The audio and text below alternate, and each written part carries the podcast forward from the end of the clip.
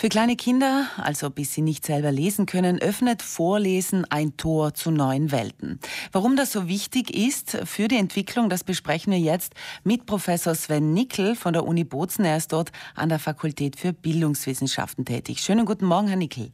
Einen wunderschönen guten Morgen. Ja, warum ist denn das so wichtig für die Entwicklung von Kindern, dass ihnen vorgelesen wird? Na, zum einen bleibt dieses Tor zur Welt, was Sie gerade ansagten. Ähm, also wenn, wenn Kindern vorgelesen wird, dann verbindet man das automatisch damit, dass sie Fantasie entwickeln, äh, dass sie äh, antizipieren lernen, also eine Geschichte vorhersagen können, dass sie Perspektiven wechseln können, etc. pp.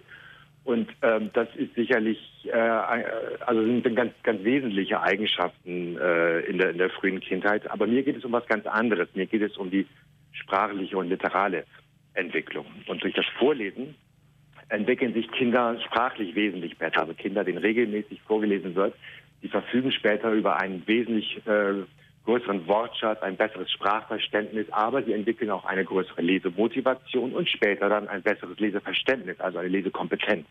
Also nicht nur Lesen und Schreiben ist ganz wichtig, sondern das ganze, äh, dieses Vorlesen ist diese Stufe vorher nochmal. Ganz genau. Es ist ein Missverständnis, dass man glaubt, dass das Lesen und Schreiben mit der Schule beginnt oder knapp davor, also mit dem Erstlesen, Erstschreiben, wenn es um die Buchstaben äh, geht. Ähm, dieses, dieses, der Schriftspracherwerb, von dem sprechen wir, wir sprechen gar nicht vom Schrifterwerb, sondern vom Schriftspracherwerb, der setzt wesentlich früher an, quasi schon im frühen Kindesalter, mit, mit zwei Jahren oder so. Ähm, und da geht es eben um, um, unterschiedliche Ebenen. Es geht einmal darum, in eine Schriftkultur hineinzuwachsen, und da sind wir dann beim Vorlesen und bei, bei manch anderen Dingen in der Familie. Also beispielsweise einen Familienkalender auszufüllen oder einen Einkaufszettel zu schreiben oder was man sonst an schriftlichen äh, Prozessen äh, tun kann in der Familie. Und es geht darum, eine schriftliche Sprache zu hören, wie sie in Büchern geschrieben steht. Die schriftliche Sprache in Büchern unterscheidet sich ja von der Alltagssprache. Also wenn ich jetzt ein mhm. Bilderbuch vorlese, dann habe ich da einen, einen viel breiteren und tieferen Wortschatz, als ich in der Alltagssprache äh, verwende. Da habe ich dann Wörter wie beben und schlottern und schmettern. Das sind Wörter, die ich im Alltag ja gar nicht gebrauchen würde. Mhm. Und ich habe vielleicht auch eine Zeitform, ähm, die begoss die Pflanzen und sog die kalte Nachtsluft ein, äh, die wir auch im Alltag nicht benutzen. Das heißt, das Vorlesen macht mit einer neuen Form von Sprache, mit einer schriftlichen Sprache eben, vertraut, die Kinder nur aus Büchern kennenlernen können. Mhm. Familie, sagen Sie, Familie, sagen Sie, ist da das ganz, ganz wichtige Stichwort. Ja, die Familie ist sicherlich ähm, die, die wichtigste Instanz dieser frühen ähm, Lese, äh, ja, Lesesozialisation, äh, die, mh, hm, wie soll ich sagen, deren Bedeutung ist gar nicht zu unterschätzen. Ich wollte gerade noch, noch hinzufügen, dass mit dem Wortschatz, das ist mir so wichtig, das ist gar nicht so trivial, ähm, wenn ich da mal Zahlen nenne. Also Kinder, die ähm, denen nicht vorgelesen wird, die hören bis zu ihrem fünften Geburtstag, also in den ersten vier Lebensjahren, etwa viereinhalbtausend Wörter als rezeptiver Wortschatz, über den sie verfügen.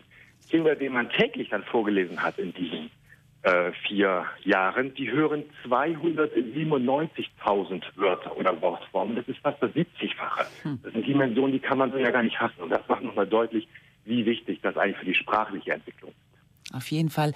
Ähm, wenn wir jetzt sagen, es gibt ja für viele bekannt Hörbücher, denen man die Kinder auch, glaube ich, gerne hören und lieben.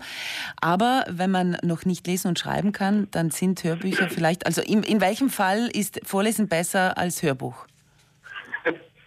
Vorlesen ist natürlich eine sehr interaktive Angelegenheit. Also wenn Sie sich jetzt ein zweijähriges Kind vorstellen würden, dann würden Sie ja kein Hörbuch unbedingt einsetzen, sondern da geht es ja um so prosodische Merkmale wie Kinderlieder und Abzählverse erst einmal. Das ist auch eine andere Form von Sprache. Und dann geht es um ganz einfache Bücher, die man sozusagen auf dem Sofa gemeinsam liest, in einer vertrauten, fast schon intimen Situation.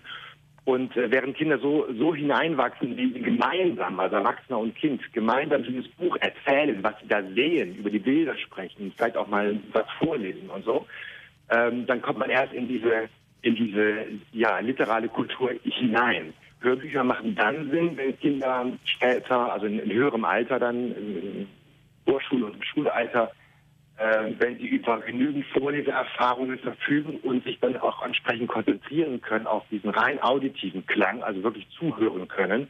Diese Zuhörkompetenz muss aber erstmal ausgebildet werden. Und das geht in einer Interaktion, in einem Dialog natürlich wesentlich besser. Sven Nickel, Sie sind Professor an der Uni hier in äh, Bozen an der Bildungswissenschaft. Sie sind auch Gast äh, jetzt ab heute 19.40 Uhr jeden Samstag dreimal äh, in der Radio-Uni. Da geht es um die Literalität. Das hat auch mit dem, was wir jetzt besprochen haben, natürlich zu tun. Ja, natürlich. Ähm, diese, diese drei Folgen in der Radio-Uni, die haben das Rahmenthema der Literalität. Da geht es natürlich auch um andere Aspekte wie Bedeutung von Literalität in der Gesellschaft, die Veränderung durch Digitalisierung. Was bedeutet eigentlich geringe Literalität, also funktionaler Analphabetismus? Wie kommt es dazu und wie, wie stark ist das ausgeprägt? Aber dann stellt sich natürlich auch die Frage, wie unterstützen wir Kinder in diese Welt der Literalität hineinzuwachsen? Oder sind wir dann wieder in der Familie und bei dem Vorlesen und später dann natürlich auch in der Schule, was müssen Kinder eigentlich äh, dort lernen? Das ganze Thema ist mir deswegen so wichtig, weil wir eben wissen, dass die, die Bildungschancen äh, sozial abhängig sind. Das heißt, die Familie hat da, äh, was wir vorhin kurz ansprachen, hat dort eine immense Bedeutung. Äh, und äh, es gibt international verschiedene Programme, die versuchen, in die Familie hineinzuwirken, sogenannte Family Literacy-Programme, um eben die Bildungschancen von Kindern zu verstärken, indem Kinder schon vor dem Schuleintritt bestmöglichst auf diesen, diesen, diesen Schuleintritt und die Anforderungen, die da gestellt werden, vorbereitet also die Radio-Uni, drei Teile immer samstags, heute Teil 1 ab 19.40 Uhr mit Ihnen, mit Professor Sven Nickel. Vielen Dank für dieses Gespräch und ein schönes Wochenende, Herr Nickel. Sehr gerne. Ich danke Ihnen. Auf Wiederhören.